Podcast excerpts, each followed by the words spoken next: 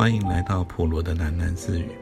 不论你在何处听到这个节目，都可以到 First Story 这个平台上面找到我的频道，并留言回馈。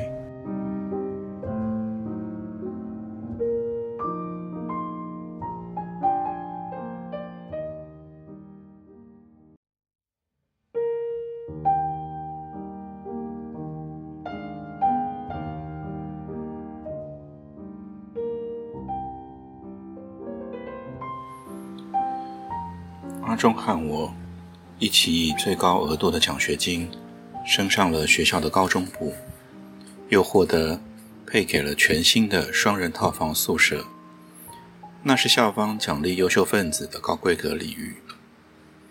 关于我们的高中生涯，如果预料我将要无法自拔的沉湎于回顾，那就错了。在这儿，我一点也不想琢磨。生平最怕听人话当年，谁的年少时光不是青涩的大同小异吗？身为一个有所节制的成年人，这些往事我情愿保留在私密的回忆里。反倒是，我想谈谈季兰的问题。虽然就读了不同的学校，但他的表现始终令我操心。到了我高中的后期，迫于形势。我不得不学会超龄演出，客串起一种接近季兰父亲的角色。那且是形象颇为悲惨的父亲。多少次我前往季兰的中学，与他的老师周旋，家长联络书我也一张接一张的签，做尽了低声下气、鞠躬哈腰之事，只为了挽救季兰的前途。这样说来。也许让人误解，既然是一个不良少女，其实以她胆小怕事的个性，并不至于闯出太大的祸端。除了课业长期不振与偶发性的缺课逃学之外，多半是一些少女式的情绪偏差行为。比方说，忽然与几个思想极不成熟的同学宣布一起绝食，或是她不经意的在作业簿里。夹带了一封哀凄动人的遗书。总之，都是一些无聊的小胡闹，但事态又让校方感到相当压力，有必要与家长面谈一番。其结果是，我保持在疲于奔命的状态之中。那一次，就像既然每一次惹出麻烦的时候一样，我向自己的学校请了假，连午餐也没吃。就急急忙忙地赶赴了季兰的中学，直奔教员办公室。好不容易安抚了几位师长的心情，离开办公室的时候，我累得像个名副其实的沧桑老妇。一抬眼，就见到了季兰很安静地等候在走廊上，双手扭在背后，穿了白棉小袜与小帆布鞋的小脚，正百无聊赖的。轻踢着栏杆，她已经摆脱了婴儿的肥嫩，长成了一个修长鲜美的少女。她的神情委屈，看起来怯生生、孤零零，又有几分可恶。我给了她一个严厉的眼色，以示惩戒。这还不足以表达我的不悦。为了加倍责罚她，我一语不发地从她的面前蓦然而去。他于是快步地跟上来，挽住了我的手。哥，你这么快就要走啊？都不跟人家说句话，都快被你折腾死了，你不能就安分一点吗？今天的事，电话里再跟你详谈。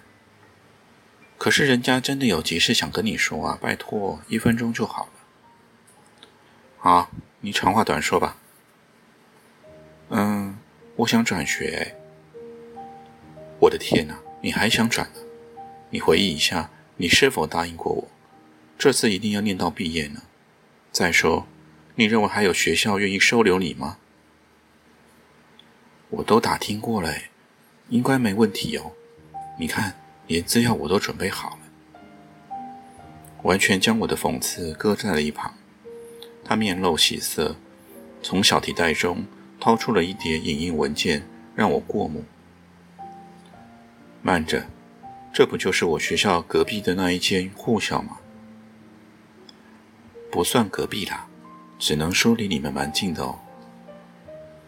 见我沉吟，他又拉起了我的手，哀求道：“我真的好喜欢护理耶！你不是都说人要找到自己有兴趣的科目吗？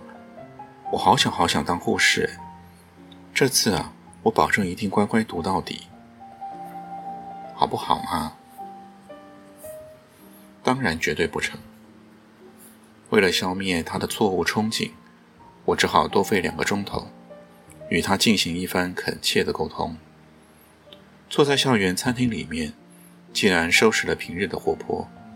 默默的小口啜饮着冰红茶，听我分析道：“一个优良的护士固然需要具备高尚的情操，但我们有必要了解，那实质上是一种近似仆庸的工作。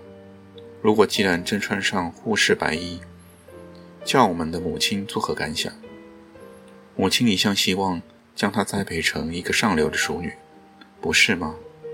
再者，就我所知。”既然向来害怕血腥，这也不是吗？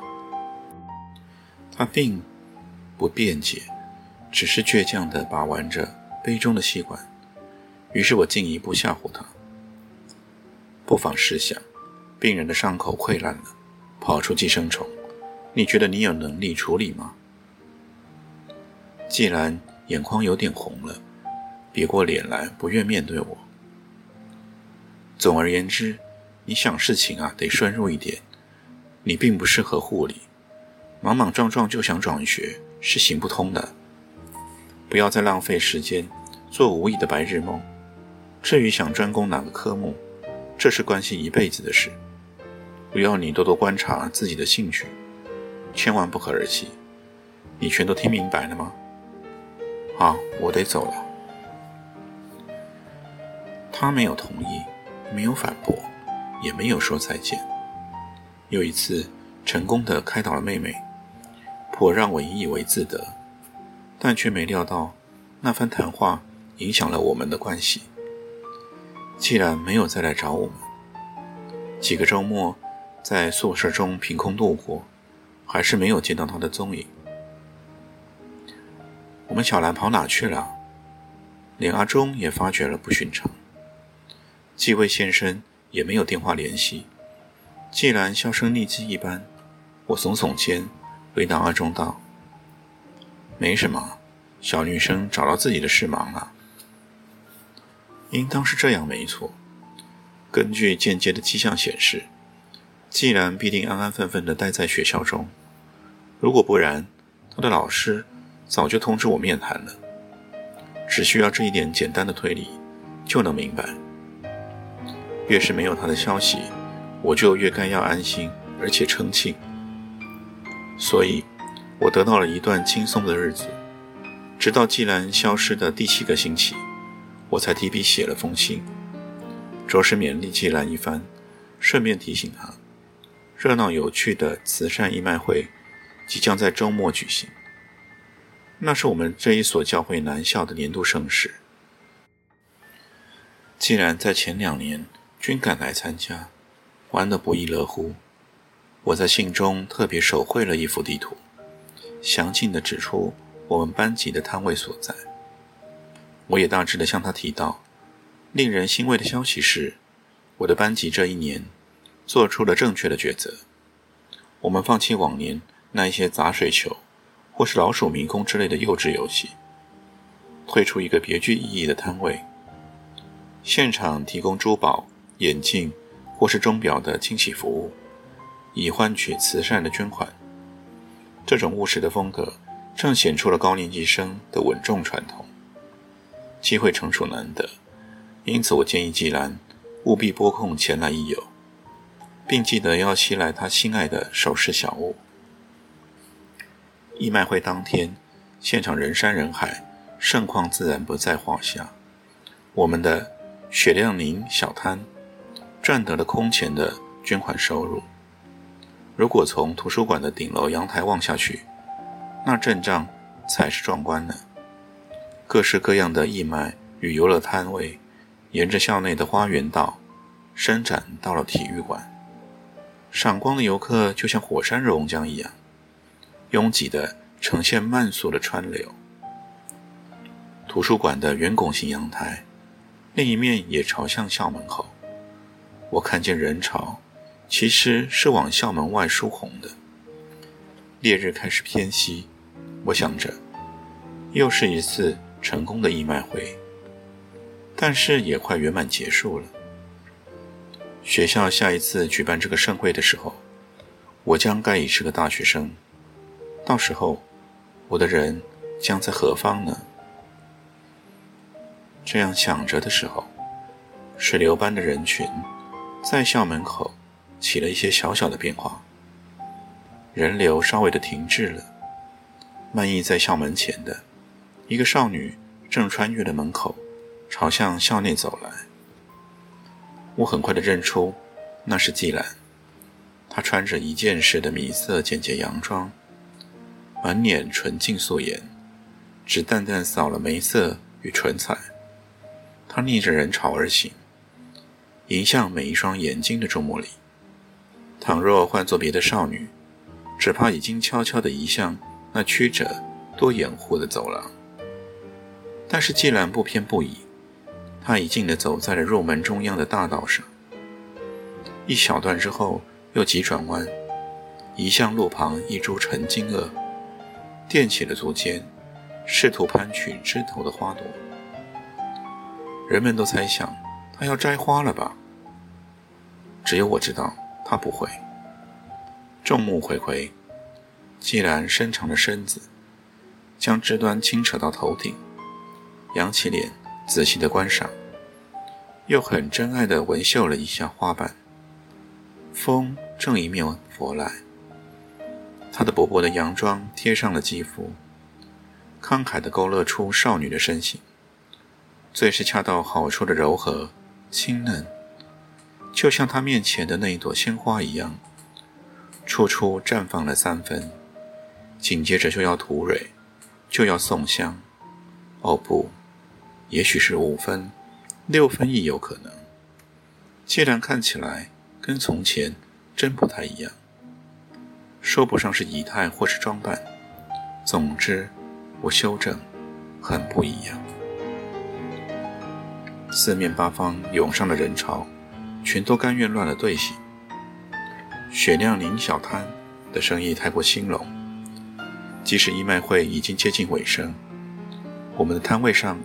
还是做了不少侍女先生，边喝饮料边欣赏我们的清洗手艺。我特别差了几个同学，前去别的摊位低价收过来许多杯装冷饮。正忙着招待客人，竟然很淘气的跳到了我的面前，笑盈盈的喊了一声“哥”，转头朝一旁再喊“阿忠”。阿忠埋首工作中。他从座位上高兴地朝季兰挥了挥手。这么晚才来啊？摊位都快结束了。我轻斥道。季兰马上嘟起小嘴说：“人家跑去图书馆找你半天呢，找错地方了吧？不是忘了地图给你吗？可是我刚好像看到你在阳台上面呢。你看我忙的，哪有时间乱跑？”阿忠在身旁伸了个懒腰，他是摊位上清洗手表的重要人才，这一天确实累坏他了。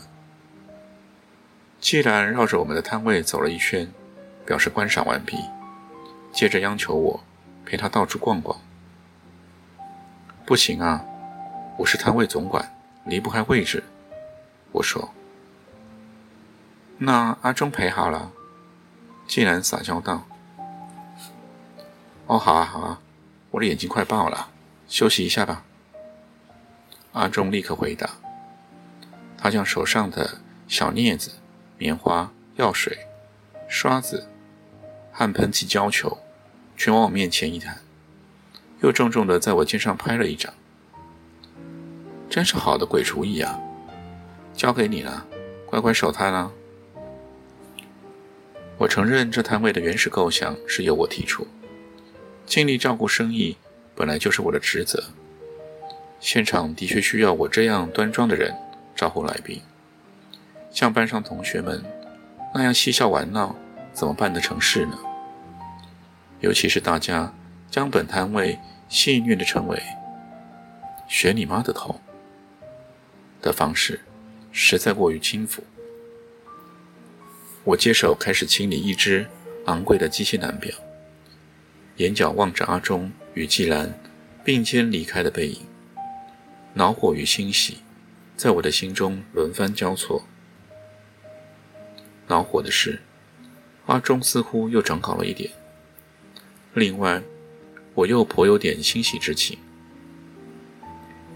阿忠终于恢复了这种轻轻松松的口吻。我们刚经历过一段尴尬的时光，原本是一桩小事，微小的无足挂齿，如今要提起来，我也不知该从何说起，才不算细琐。